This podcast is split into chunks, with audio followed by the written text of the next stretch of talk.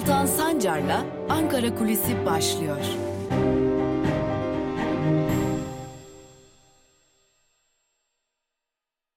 Merhabalar, iyi haftalar sevgili Özgürüz Radyo dinleyicileri. Yeni bir haftaya başlıyoruz. Ve tabi buna ek olarak artık kış mevsiminin de son haftasındayız. Artık baharın da e, yavaş yavaş yaklaştığını görüyoruz. Havalar ısınıyor, ilk cemre düştü ama e, buna ek olarak şunu söyleyebiliriz ki toprağın, e, havanın, suyun ısındığı şu günlerde siyasetin ger gerginliği, siyasetin atmosferi hiç değişmedi. Hep sıcaktı ve bu sıcaklığını koruyacak gibi de görünüyor. Özellikle bu hafta çok ilginç çok ilginç tartışmalara ev sahipliği yapacak siyaset dünyası. Şimdi malum Gara harekatı sonrası yaşananlar tartışılıyor, hayatını kaybedenler e, ve burada sorumlu kim tartışmaları devam ediyor. Geçtiğimiz hafta şöyle kısaca bir hatırlatmış olalım. Geçtiğimiz hafta yaşananlardan sonra e, İçişleri Bakanı Süleyman Soylu ve Milli Savunma Bakanı Hulusi Akar hem İyi Parti lideri Meral Akşener'e hem de CHP lideri Kemal Kılıçdaroğlu'yla bir ziyarette bulundular. Yaşananları aktardılar. E, ve bu yaşananların e, aktarılması süreci grup toplantılarından önce oldu. Ve AKP Grup Başkan Vekili Özlem Zengin ki kendisi de bu sıralarda yaptığı açıklamalarla çok sık biçimde tartışılıyor çıkıp e, bir sonraki günü yani grup toplantılarının olduğu günü tam da e, bakanların e, CHP ve İyi Parti ziyaret ettiği günü işaret ederek bir dönüm noktası olacak dedi. Bir eşik olacak dedi. Neler olabilir sorusu araştırıldı.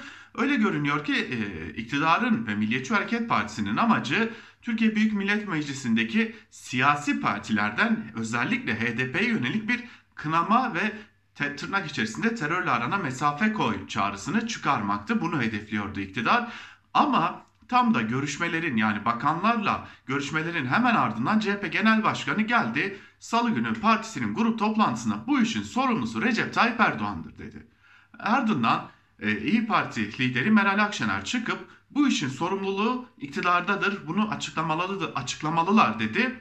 Ve yetmedi AKP'den ayrılan iki e, isim Ali Babacan ve Ahmet Davutoğlu da sorumluluğun iktidarda olduğunu hatırlattı ve e, aslında beklenmedik bir tablo ortaya çıktı. Geçtiğimiz hafta bu tabloyu da söylemiştik, aktarmıştık. İşte o tablonun ortaya çıkmasının ardından özellikle Halkların Demokratik Partisi'ne yönelik iktidarın söylemleri artık tamamen bambaşka bir boyuta geçti. Sertlik boyutuna geçti. Kaldı ki Cuma günü hem e, HDP milletvekili Ömer Faruk Gergerlioğlu'na verilen hapis cezasının onanması hem de HDP'li 9 milletvekili hakkındaki aralarında HDP eş başkanı Pervin Buldan ve HDP'nin grup başkan vekilleri Meral Danış Beştaş ve Soruhan Oluç'la bulunuyor. Bunların ortaya çıkması e, aslında bu haftada ne kadar sıcak bir gündemin bizleri beklediğinin habercisiydi. Ardından Mehmet Özsaseki bir açıklama yaptı ve dedi ki Allah HDP'nin oylarının belasını versin. Nedim Şener e, çıkıp bir e, cümle kurdu. HDP'ye verilen 6 milyon oy bana sıkılan kurşundur diyerekten bir e, hedef aldı. Daha doğrusu artık HDP'yi de değil HDP'nin seçmenleri de hedef alınmaya başlandı.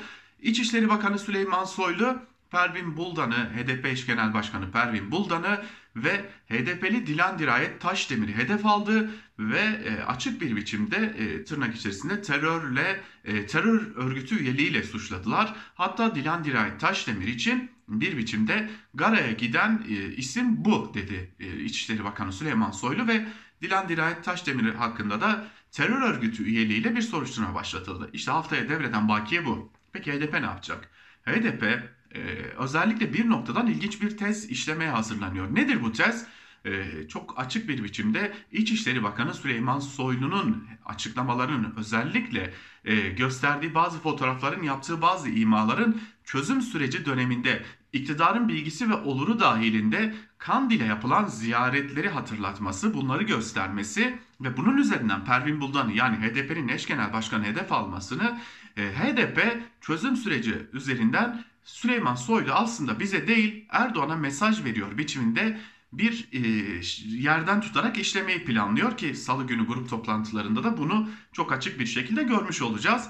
E, buna ek olarak şunu da söylemek lazım ki HDP çözüm sürecinde yaşananları pek de fazla anlatmıyor. Yani e, evet süreci şeffaflıkla yürütüldü ama iktidar ne dedi, ne sözler verdi, neler yapıldı? Örneğin Kandil'i ziyaretlerde, örneğin Öcalan ile gerçekleştirilen görüşmelerde iktidarın e, neleri bildiği, neleri istediği HDP tarafından hiç açıklanmadı ama eğer süreç böyle devam eder ise HDP bu konuda kamuoyunu daha fazla bilgiye e, maruz bırakmaya da sıcak bakıyor onu da belirtelim. Yani e, hafta başlıyor, hafta sıcak başlayacak. Haftanın en önemli gündem maddesi HDP olacak. E, HDP kapatılacak mı yoksa kapatmaktan beter mi edilecek? Siyaset yapamaz hale mi getirilecek? E, neler hedefleniyor? Acaba Yargıtay Cumhuriyet Başsavcılığı bunun için bir e, adım atabilir mi? Bunun için bir kapatma davası açılabilir mi? Ya da meclise buna benzer konulara ilişkin bir yasa tasarısı getirilebilir mi soruları da yine önümüzdeki sıcak gündemler ama öyle görünüyor ki bu hafta HDP'yi iktidarın hedef aldığı HDP'yi ve HDP'nin vereceği cevapları muhalefetten gelecek olan tepkileri konuşuyor olacağız. Sıcak bir hafta bizleri bekliyor. Şimdiden iyi haftalar diyelim. Bir sonraki programda görüşmek dileğiyle. Hoşçakalın.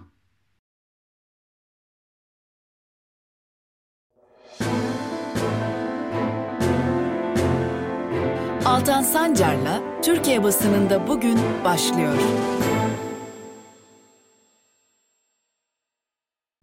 Günaydın, iyi haftalar sevgili Özgürüz Radyo dinleyicileri.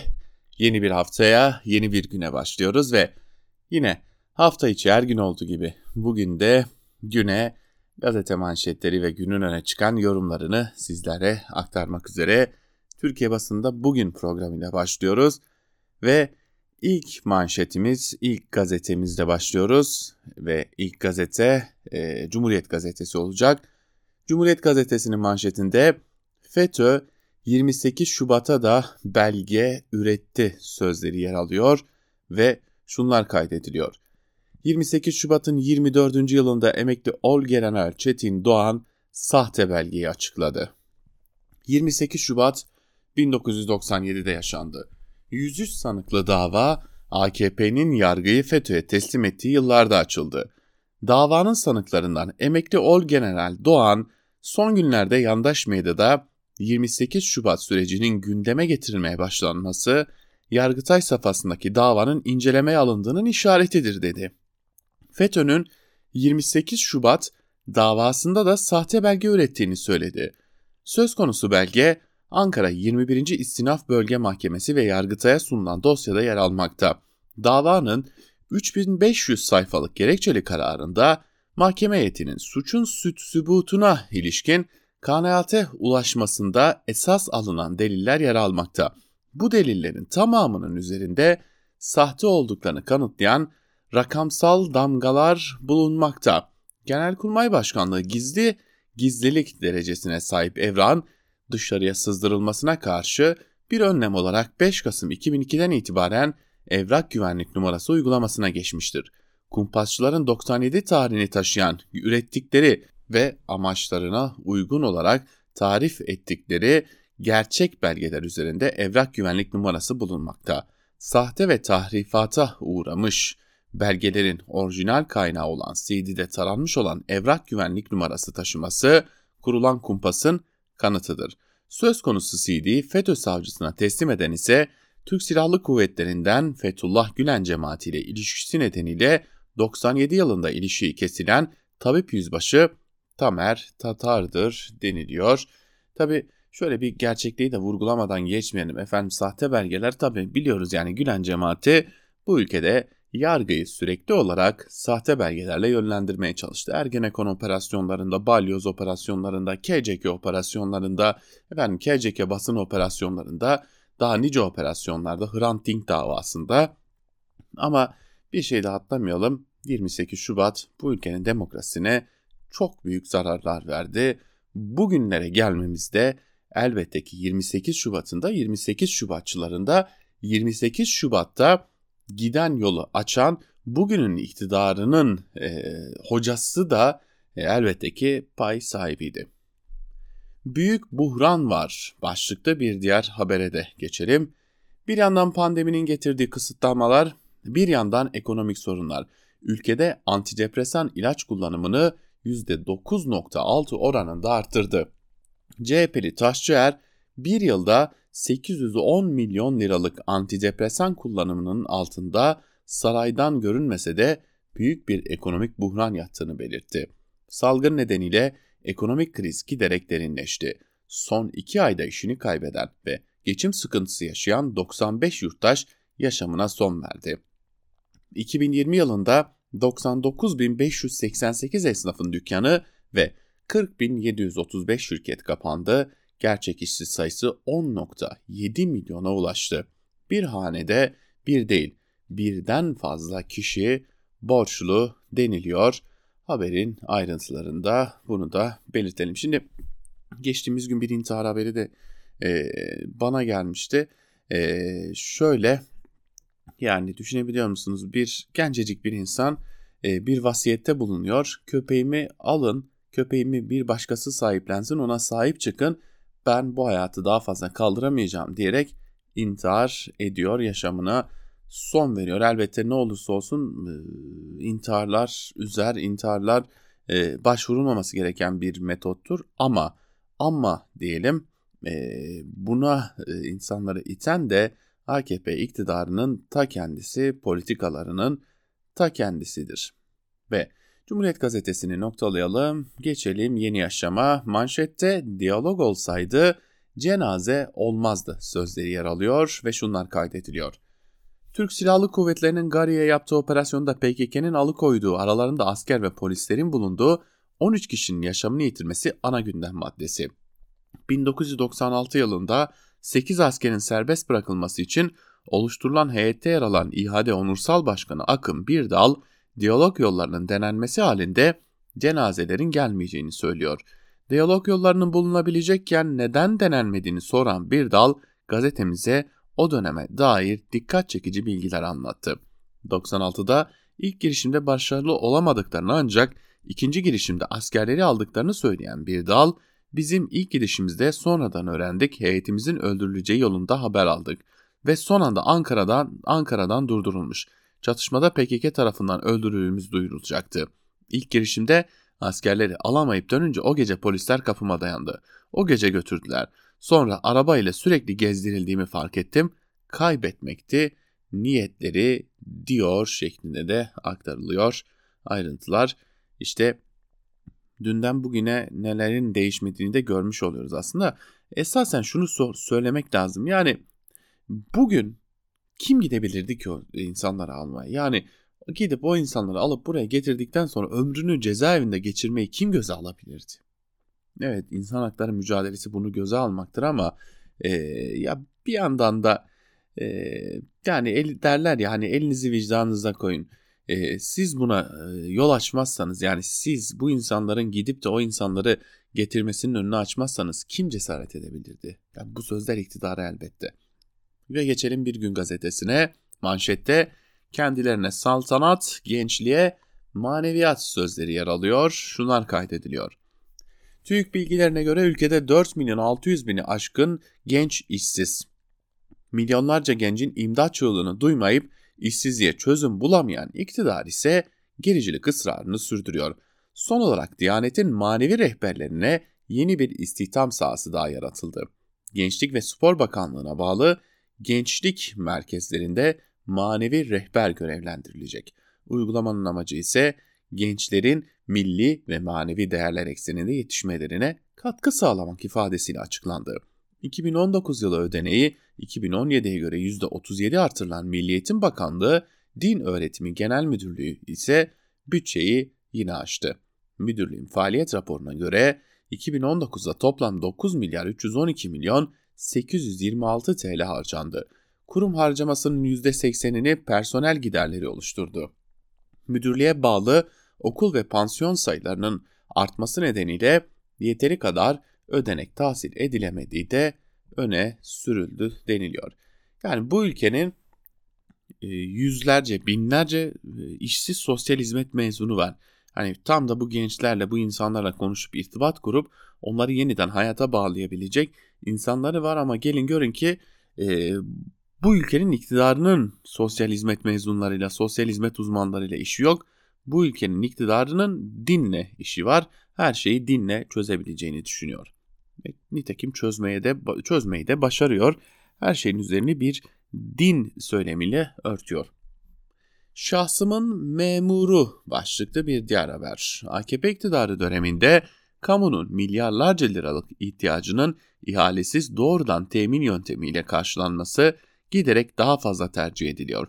Usulsüzlük, yolsuzluk, rant aktarma iddialarının konu olan bu alım yöntemi Devlet Malzeme Ofisi'nde yaşandığı iddia edilen akıl almaz bir yolsuzluğa ilham oldu.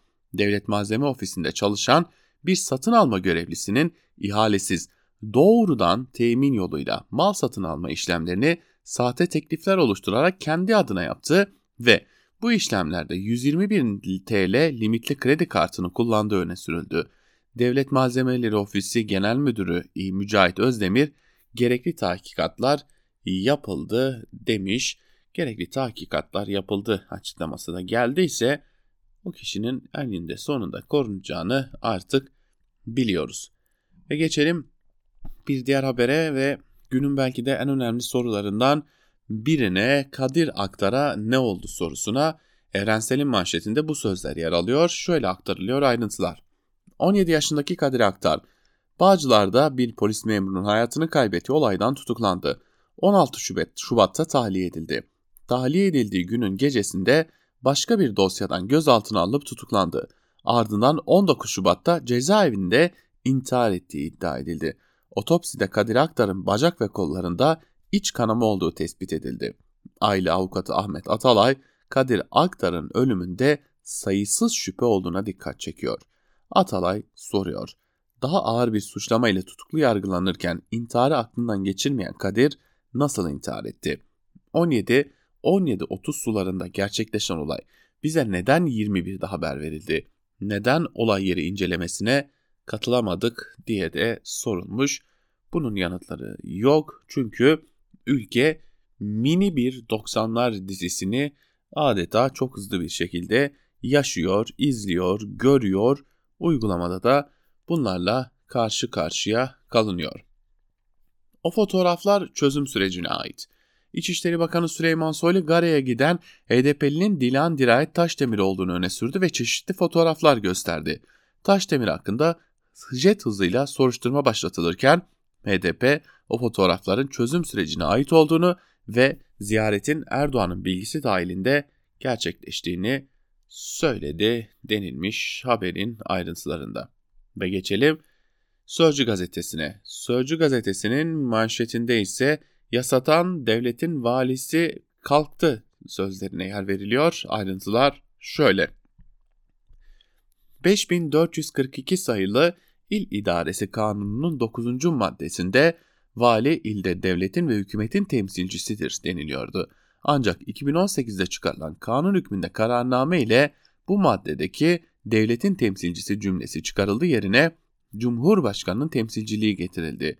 Değişikliği muhalefet bile gözden kaçırdı denilmiş ee, ve aslında burada şunu görmüş oluyoruz. Ee, Cumhurbaşkanı devleti, vali Cumhurbaşkanını temsil eder. İşte devlet aklı başlıklı bir diğer haber. Merhum Başbakan Bülent Ecevit'in 15 Şubat 1999'da yaptığı Öcalan Türkiye'dedir konuşması sosyal medyada bir videoyla paylaşıldı denilmiş e, ve o açıklama e, yapılmış. E, Sözcü gazetesinin haberi de böyle aktarılmış. Geçelim Karar gazetesine. Kararın manşetinde daha çok topladık, daha az dağıttık sözlerine yer veriliyor ve ayrıntılarda şunlar kaydediliyor. Geçen yıl tüm dünya ülkeleri vatandaşlarına, esnafına yönelik koronavirüs paketleri açıkladı. Vergiden ödemelere kadar birçok başlıkta can suyu olacak adımlar atıldı. Türkiye'de ise süreç ağırlıklı olarak kredi seferberlikleriyle yürütüldüğü için yetersiz destek eleştirileri yöneltildi. Diskar'ın verilerine göre gelişmiş ülkeler pandemide nakit destek olarak milli gelirlerinin ortalama %22'sini ayırırken Türkiye de, Türkiye'de bu oran %1.1'de kaldı. Nakit harcama ve gelir desteklerinde Güney Afrika, Endonezya gibi ülkelere bile ulaşılamadı. Buna karşılık salgında devletin geliri tahmin edilenin üstüne çıktı.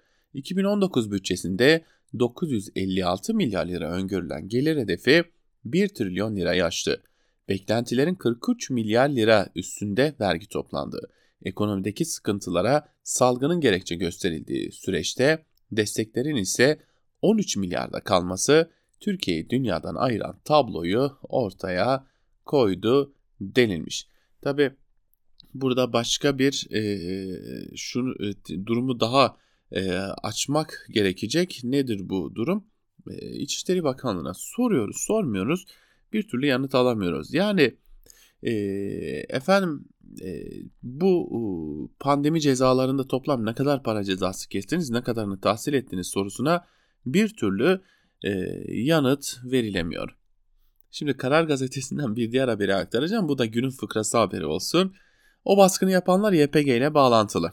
ABD'deki kongre baskınını hatırlatan Erdoğan, ABD'nin YPG'ye verdiği desteği vurgulayarak bir terör örgütü eliyle diğerini ortadan kaldırmaya çalışmanın yanlışlığı acı şekilde görüldü.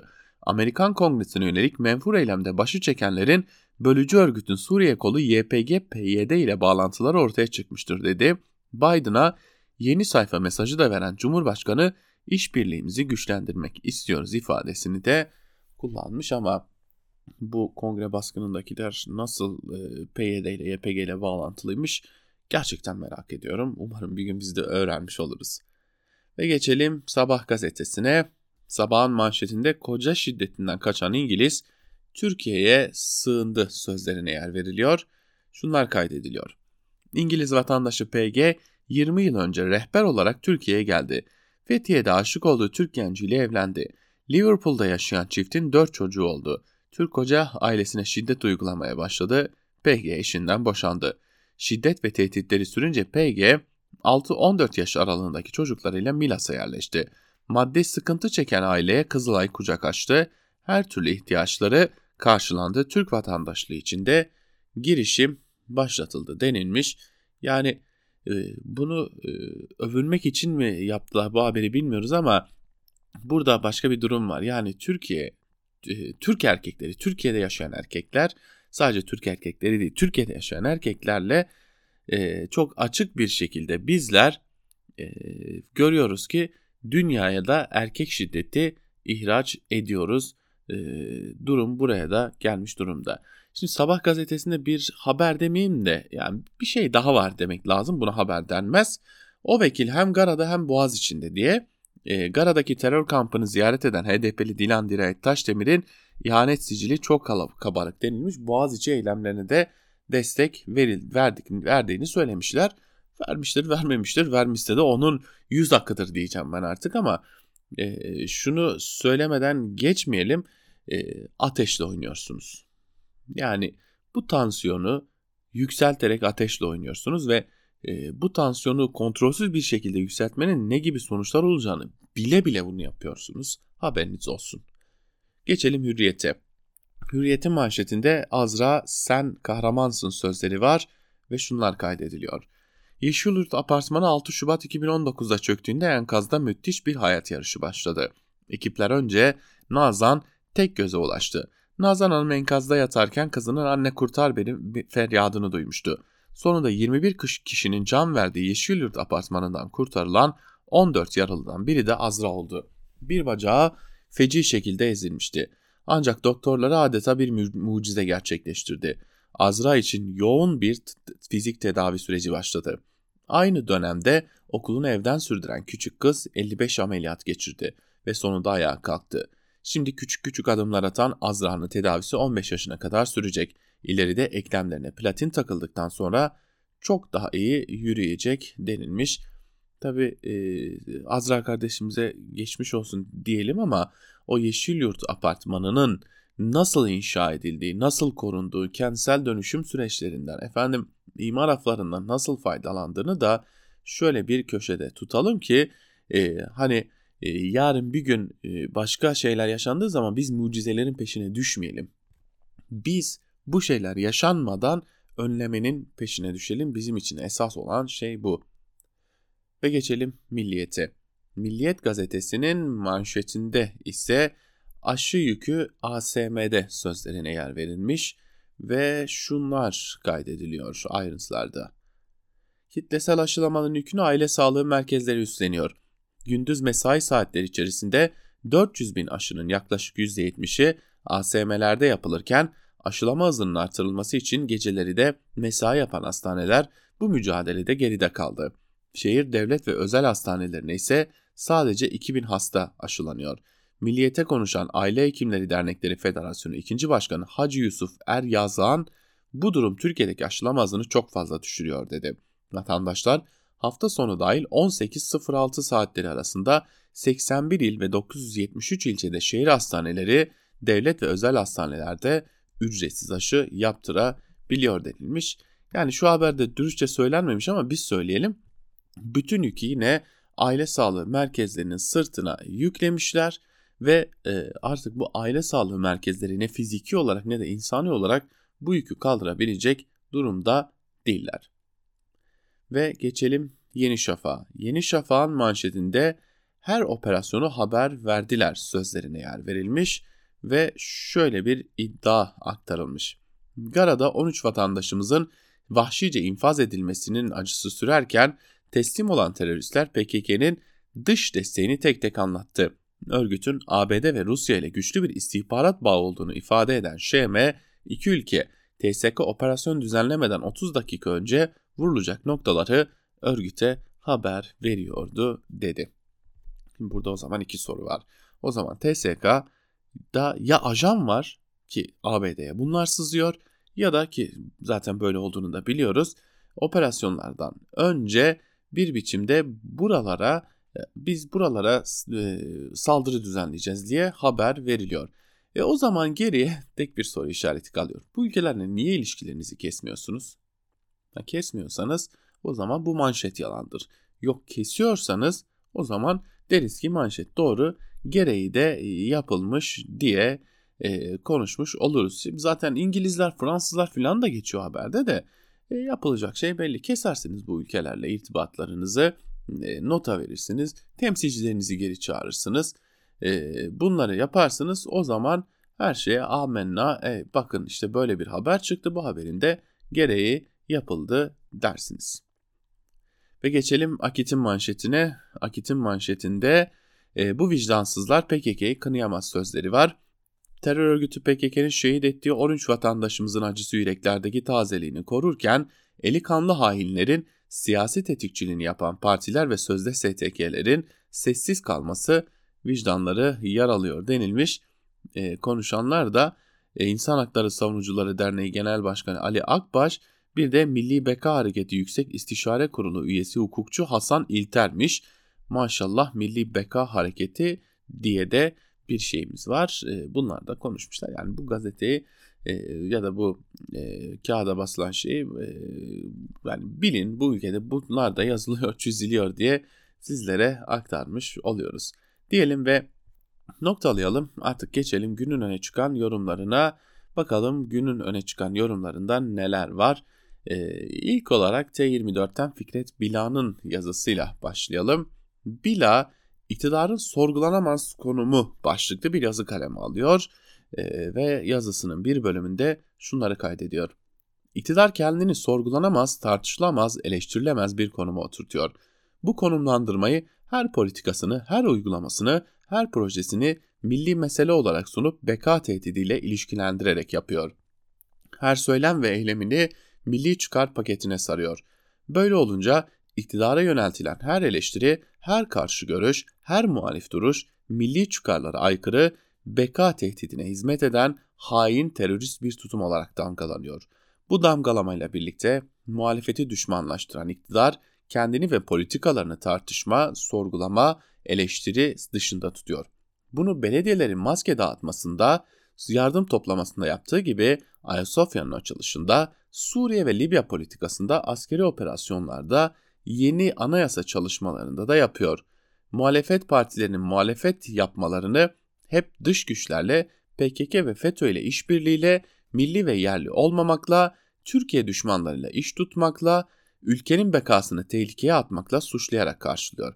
PKK üzerinden HDP'yi, CHP'yi, İyi Parti'yi düşmanlaştırıyor. Öcalan ile masaya oturan FETÖ'nün asker ve sivil bürokraside önünü açan kendisi değilmiş de CHP'ymiş gibi muhalefeti suçluyor ve sorumlu tutuyor. Kendi bagajını CHP'ye yüklemeye çabalıyor. İktidarın kendini tartışılamaz bir yere konumlandırmasının ve kendi hatalarından muhalefeti sorumlu tutmasının son örneği Gara operasyonu ve sonrasındaki süreçte yaşadık. Kılıçdaroğlu PKK'nın her eyleminden sonra PKK'nın eli kanlı hain, bölücü, alçak bir terör örgütü olduğunu söylemiştir. CHP'yi PKK ile işbirliği yapmakla suçlamak iktidarın elinin zayıf olduğu alandır. Nitekim bu tartışmalar içinde Kılıçdaroğlu'na açılan dava sürecinde CHP lideri Oslo görüşmelerinden başlayarak açılım sürecinde iktidarın PKK, BDP ve devamında HDP ile ile yürüttüğü faaliyetleri belgeleriyle mahkemeye sunmuştur. Durum böyleyken Gara operasyonundaki şehitler nedeniyle muhalefetin operasyonu sorgulaması, karar vericilere soru yöneltmesi, eleştirmesi dış güçlerle birlikte Türkiye ihanet olarak nitelendiremez. Böyle bir iktidar yaklaşımı demokrasinin doğasıyla bağdaşmaz diyor Fikret Bila yazısında. Geçelim gazete duvardan İrfan Aktan'ın çözüm sürecinin filmini kim çekti başlıklı yazısına ve yazının bir bölümünde de şunlar kaydediliyor. Selahattin Demirtaş, Figen Yüksekdağ, Gültan Kışanak, İdris Balıken, Sabahat Tuncel, Aysel Tuğlu, e, Çağlar Demirel dahil HDP'nin en önemli kadroları hem çözüm sürecindeki açıklamaları faaliyetleri dolayısıyla sürekli hedef gösteriliyor hem de yıllardır hapiste tutuluyor. Fakat iktidar mensuplarının çözüm sürecinde sarf ettiği bazı sözlerin zaman zaman sosyal medyada dolaşma girmesi dışında 6 yıldır soluksuz devam ettirilen bu uzun erimli operasyona karşı etkili bir karşı hafıza çalışması yapılmadı, yapılmıyor. Halbuki HDP'nin şu günlerine dair iktidardan gelen ilk net mesaj 7 Haziran seçimlerinden bir gün sonra 8 Haziran 2015 tarihinde dönemin başbakan yardımcısı Yalçın Akdoğan tarafından verilmişti. HDP bundan sonra çözüm sürecinin ancak filmini yapar. HDP'nin belki de en fazla hayıflanması gereken nokta derli toplu bir çözüm süreci filmi yapamamış olması. Çünkü HDP'nin yapmadığı filmi AKP her gün günün ihtiyaçlarına göre kurgulayarak çekiyor ve HDP'ye karşı işlevselleştiriyor.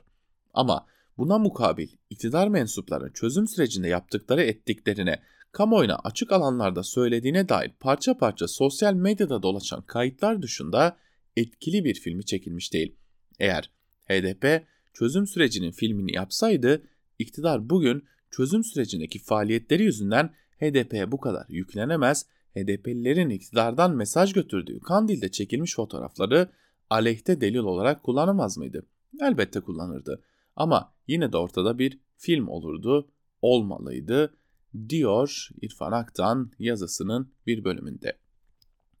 Hazır e, konu Selahattin Demirtaş'a gelmişken T24'te Selahattin Demirtaş iyi misiniz diye soruyor ve bir yazı kalemi alıyor. Yazısının bir bölümünde de şunları kaydediyor.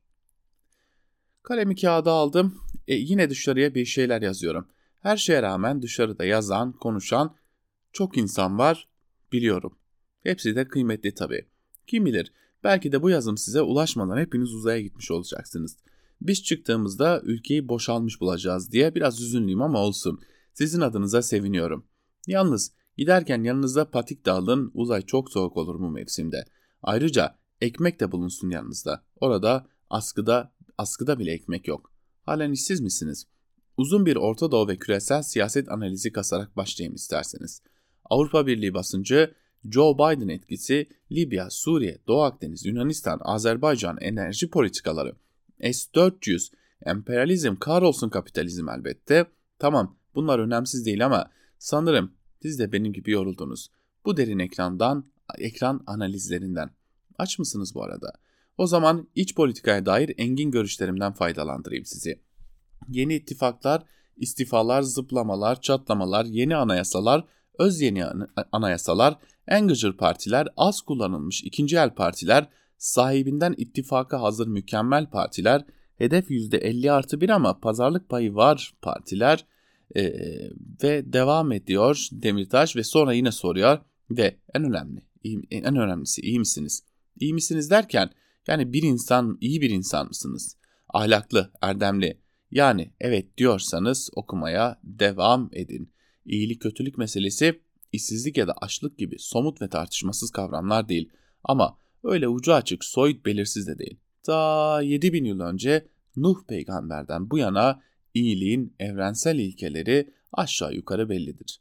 Nuh peygamber bunları 7 maddede saymıştı. tek tek yazmama gerek yok sanırım diye devam ediyor. Bir test uyguluyor Demirtaş yazısının son bölümünde ise şunları kaydediyor. Boş tartışmalara, kısır kavra kavgalara prim vermeyin. Ben ben diyene değil, biz hepimiz diyenlere kulak verin. Ve elbette cesur olun. Demokratik meşru mücadeleden geri adım atmayın. Çakma Gestapo şeflerine, çakma Goebbelslere şunu hatırlatın. Elinizi milletin boğazından da boğaz içinden de çekin. Sakinleşin ve gözlerinizi kapatıp kainatın sesine kulak verin. Derinden gelen bir uğultu duyacaksınız. Nedir o biliyor musunuz? Devran dönüyor. Uzayda bile demiş Demirtaş.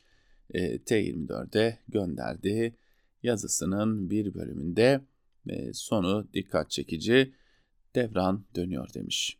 Evrensel Gazetesi'nden Fatih Polat ise Gari tartışması ve meselenin esası başlıklı bir yazı kaleme alıp yazısının bir bölümünde şunları kaydediyor. Türkiye'de Gari operasyonu sonrasında iktidarın şehitlik söylemi üzerinden muhalefeti sıkıştırma, hırpalama, bölme ve dizayn etme çabalarına ilişkin iktidara ölmeleri şart mıydı diye bir soru soruluyor. Aslında meselenin esası yöntemsel bağlamın ötesinde. Asıl mesele ABD'nin Vietnam'ı ile başlıyor. Gary'i tartışırken de askerlerin sağ olarak dönmelerinin sağlanması kadar askerlerin kaçırılmasına giden sürecin hangi sorun nedeniyle yaşandığı sorusu da önemli. Belki de daha da önemli. Terör deyip noktayı koyduğunuzda devamında bu sarmal geliyor. Ama tüm bunların Kürt sorunu etrafındaki bir sonuç olduğunu kabul ederseniz daha başka bir tartışmayı yapmak da mümkün olabilir diyor Fatih Polat ve e, işi biraz daha derinden tartışalım noktasına getiriyor ve biz de Fatih Polat'ın bugünkü yazısıyla birlikte artık Türkiye basınında bugün programını bugünlükte noktalamış olalım. E, sözü ve yorumu genel yayın yönetmenimiz Can Dündar'a bırakalım.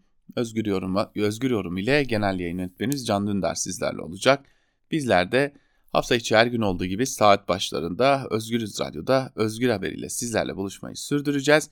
Tabi bu arada küçük de bir hatırlatma yapalım. Saatlerimiz Türkiye saatiyle 12-15'i gösterdiğinde ise e, sevgili Ela Bilhan arkadaşımız dünya basınından özetlerle sizlerle olacak. Onu da kaçırmamanızı tavsiye ederiz diyelim. Bugünlük bu kadar diyelim. Hoşçakalın, Özgürüz Radyo'dan ayrılmayın.